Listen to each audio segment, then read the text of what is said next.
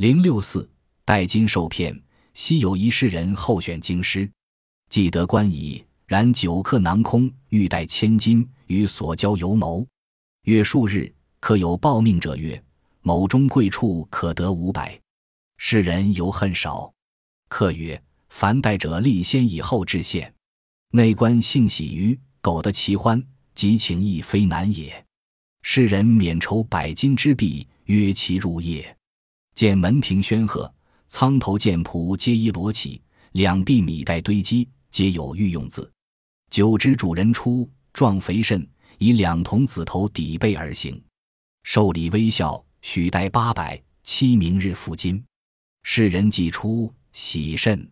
客复数而语曰：“明晨当早至，我在此相候。”即明往。唯存空宅，堂下煤土两堆，皆待所清。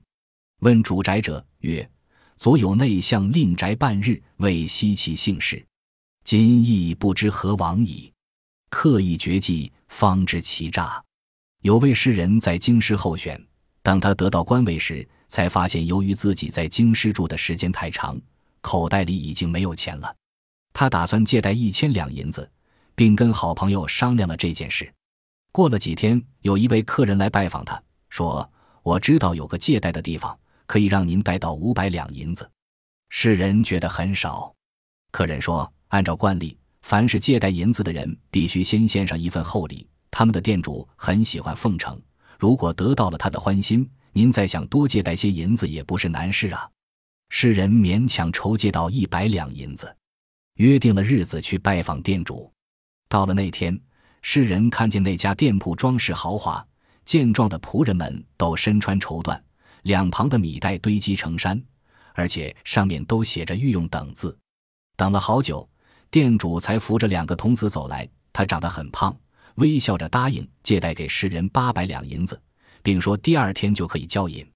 世人出来后很高兴，客人又嘱咐他说：“明天你要早点来，我在这等着你。”第二天。世人赶到时，那里已经只剩下一座空宅了，堂下有两堆煤土，都是从袋子里倒出来的。